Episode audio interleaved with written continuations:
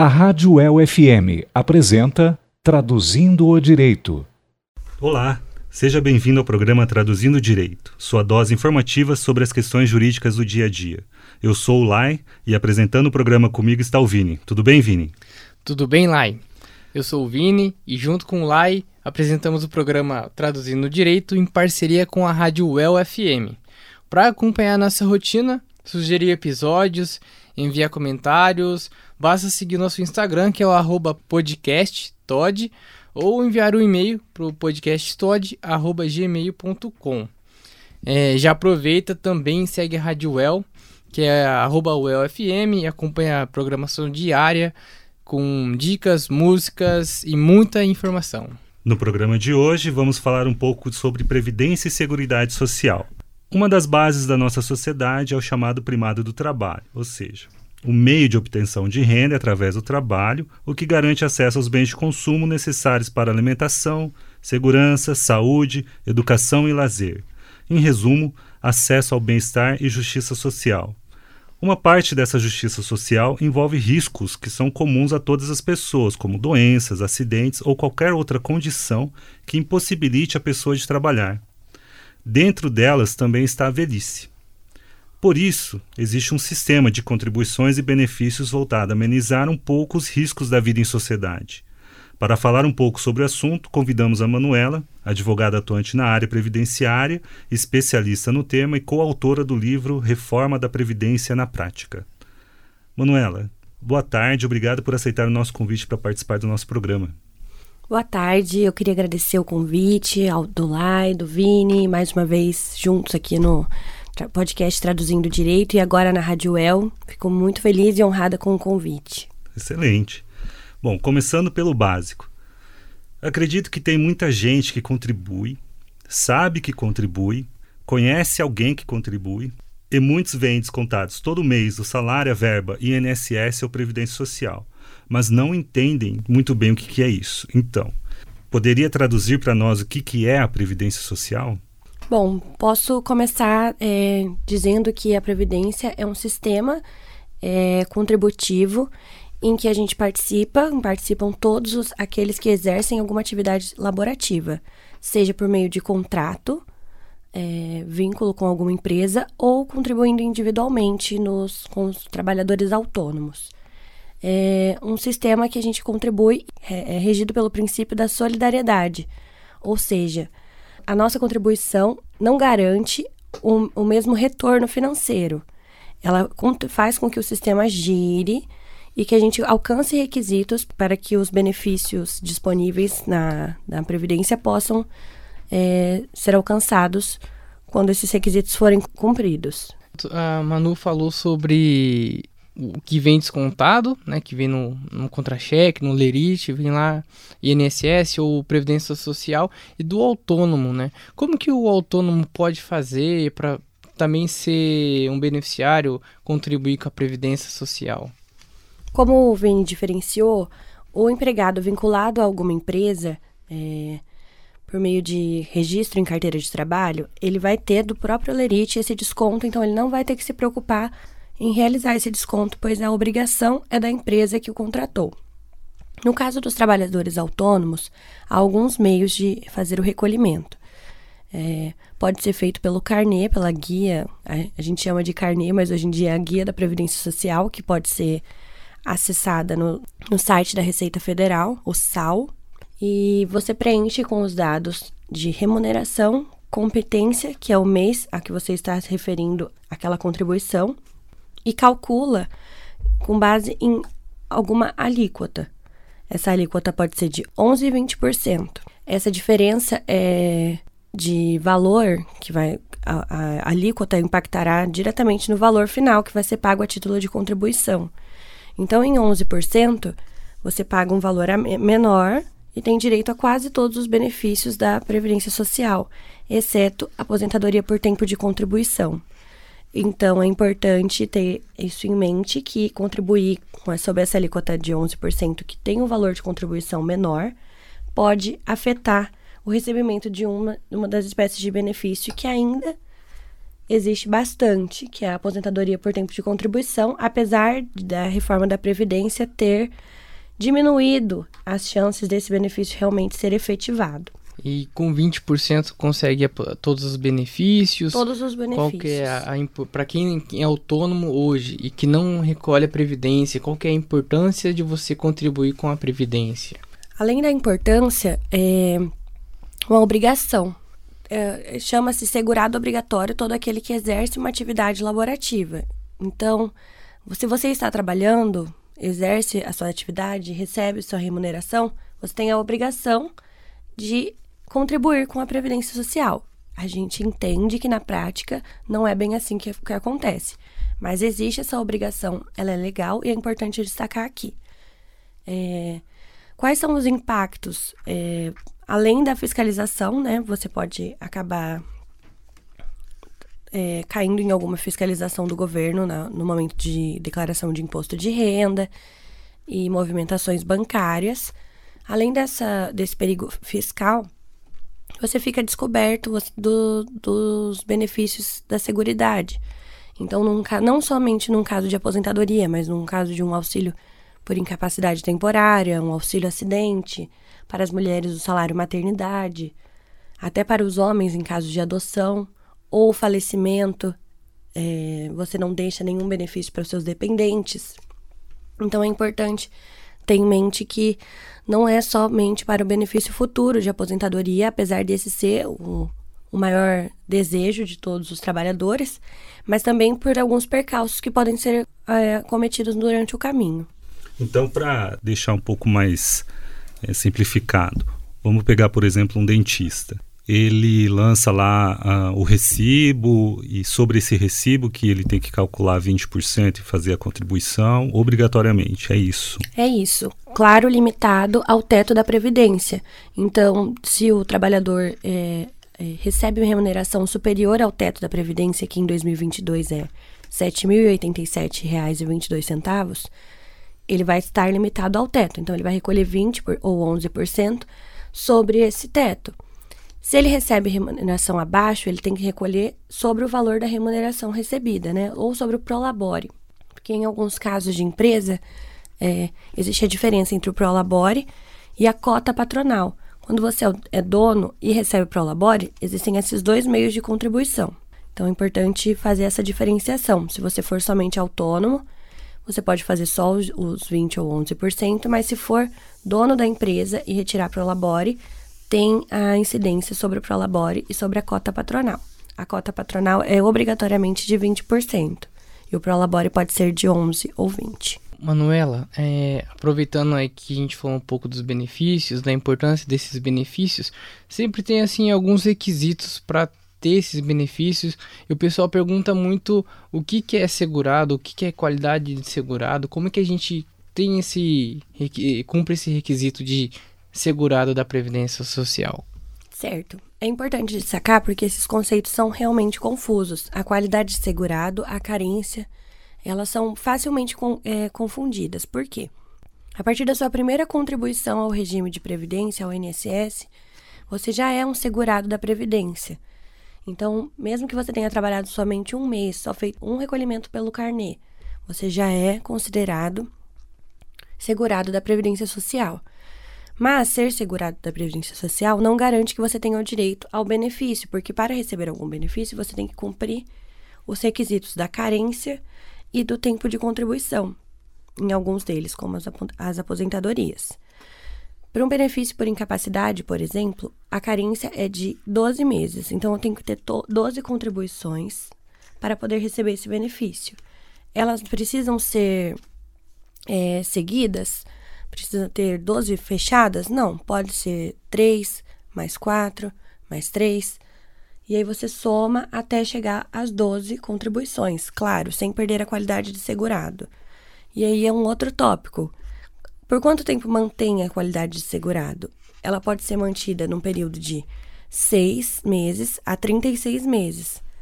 E o artigo 15 da Lei de Benefícios que estipula esses prazos.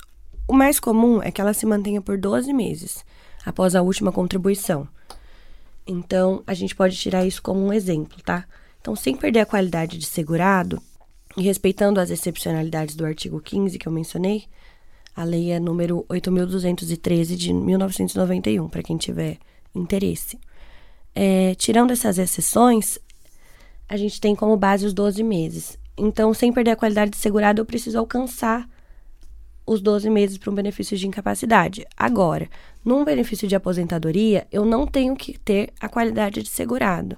Ou seja, mesmo que eu tenha parado de contribuir em 2010, mas eu já alcancei a idade como mulher de 61 anos e meio, que é o que rege em 2022, e tenho 15 anos de contribuição lá atrás, eu já tenho os requisitos cumpridos para aposentadoria por idade, por exemplo.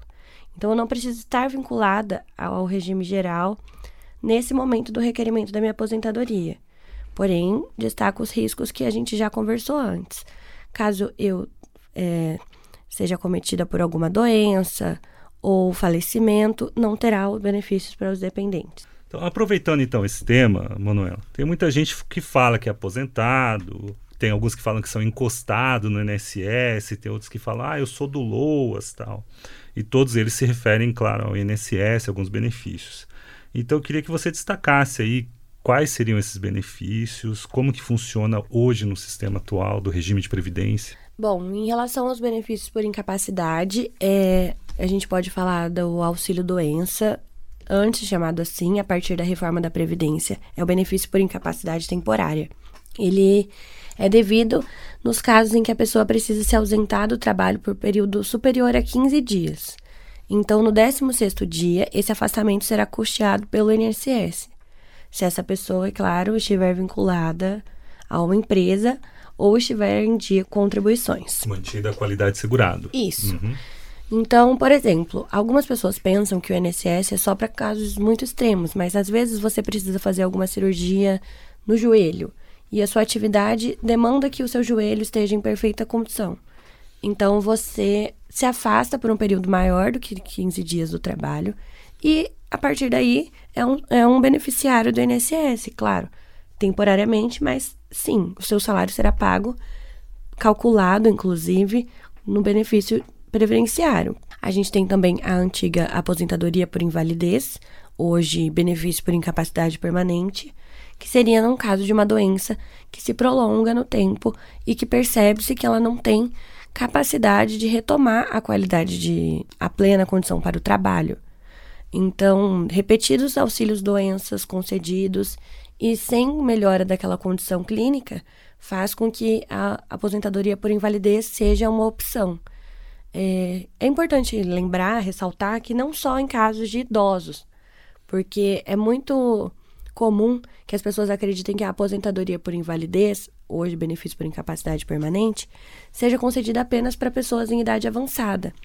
Mas já tive alguns casos, inclusive em escritórios que eu trabalhei e, o, e no escritório que trabalho ainda, de aposentadoria por invalidez com 35 anos, 37 anos, 40 anos, que poderia ser considerada uma idade muito baixa para você já estar recebendo aposentadoria, mas que diante do quadro clínico que a pessoa se encontra, diante dos fatos, é possível.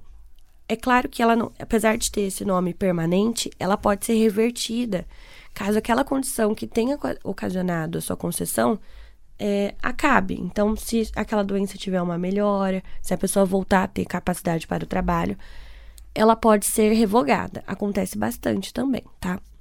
O LOAS que você mencionou é um benefício assistencial. A previdência, ela faz parte da Seguridade Social, que aí temos a saúde, a previdência e a assistência social. E o LOAS, apesar de ser concedido e todo o seu procedimento acontecer dentro do âmbito do INSS, ele é um benefício assistencial.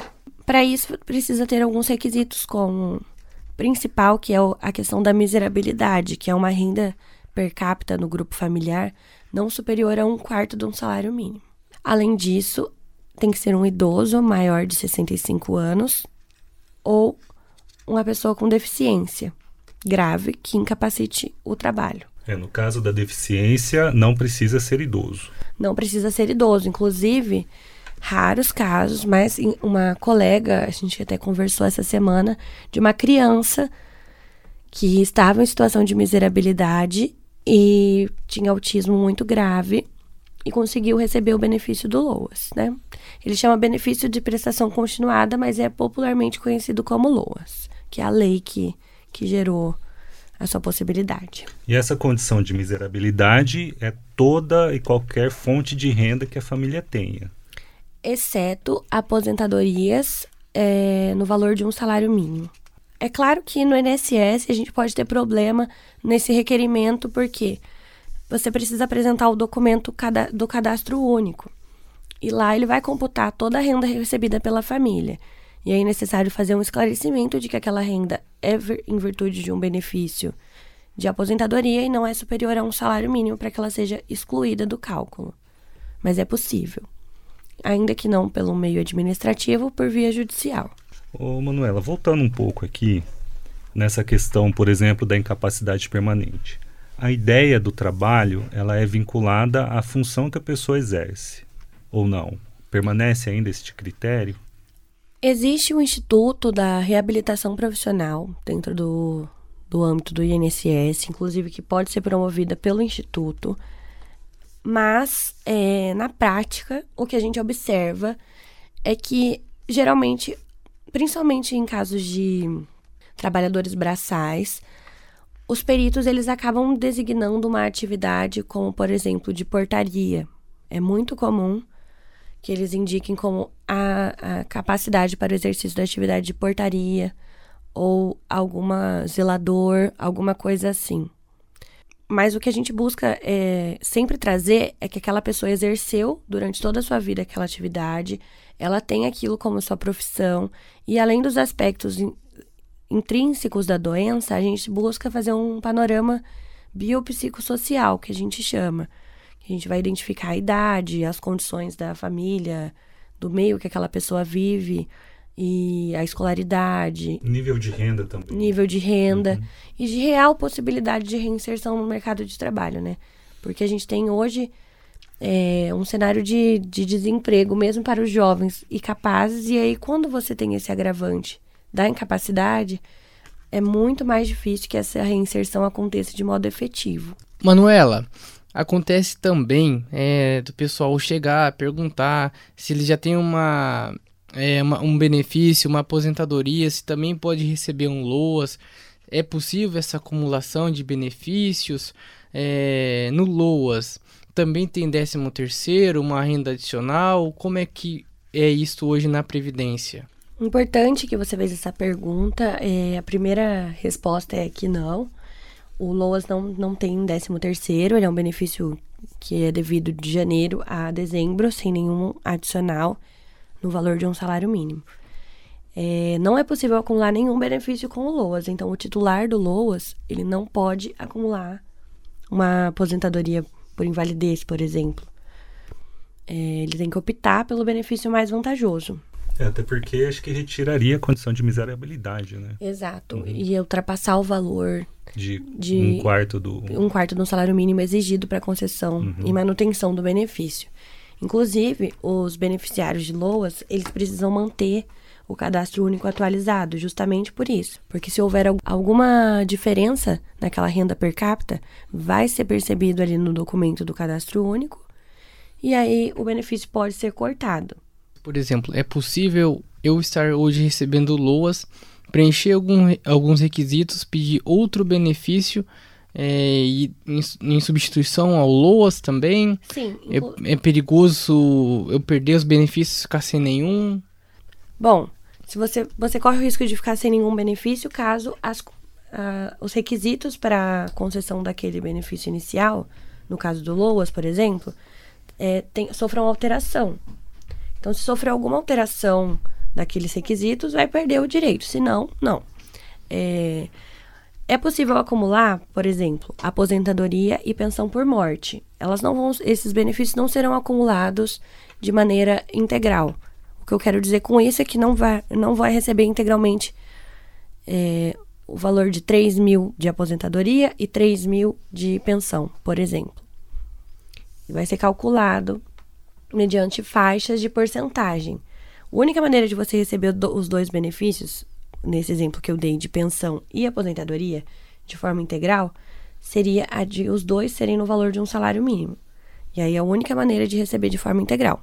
Mas você pode também acumular uma pensão do INSS com uma aposentadoria num regime próprio específico que você tenha trabalhado. Você pode acumular uma pensão militar, por exemplo, e uma aposentadoria no INSS. Então, existem meios de você acumular benefícios tanto no mesmo regime, e aí seriam, no caso de benefícios de modalidades diferentes, então uma pensão e uma aposentadoria, não duas aposentadorias. Mas você pode acumular duas aposentadorias caso sejam de, de regimes distintos. Então, se eu sou servidor público, mas lá atrás exerci atividade na iniciativa privada, eu posso ter uma aposentadoria no INSS e outra no regime próprio a que eu ainda estou vinculado.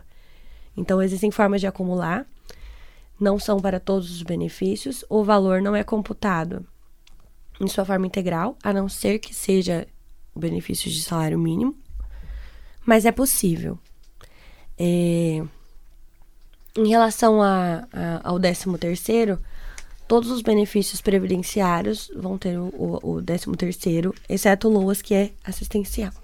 É, doutora Manuela, partindo aqui então para o encerramento, é uma pergunta que atinge grande parte da, da população, que é a dona de casa, o estudante que está em casa, qual que é, como ele pode se enquadrar na previdência social, como é que ele pode ser protegido, o que, que tem de para ele ingressar nesse ambiente que vai dar uma aparente segurança para ele?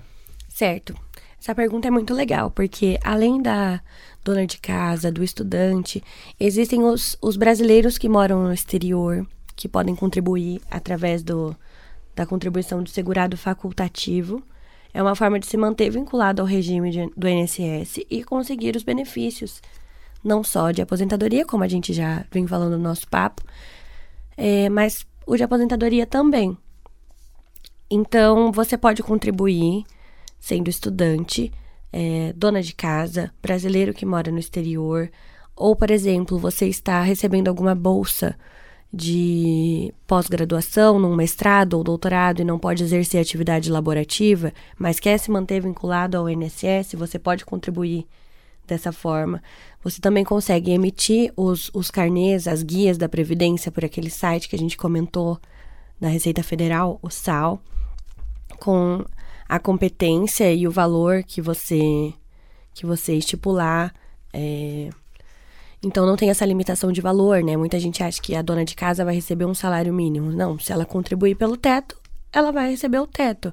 Dona de casa, a gente coloca assim de uma maneira ampla, mas pode ser toda aquela pessoa que não exerce atividade é, laborativa fora de casa, mas que exerce dentro de casa e que os outros membros do grupo familiar façam essa contribuição reconhecendo esse trabalho. A gente sabe que é raro, mas existem todas essas outras possibilidades de segurado facultativo que eu elenquei aqui para vocês. Então é muito comum, hoje no escritório que eu trabalho, a gente atende bastante brasileiro que mora no exterior para fazer planejamento previdenciário e às vezes falta pouco para eles se aposentarem por idade ou por tempo de contribuição.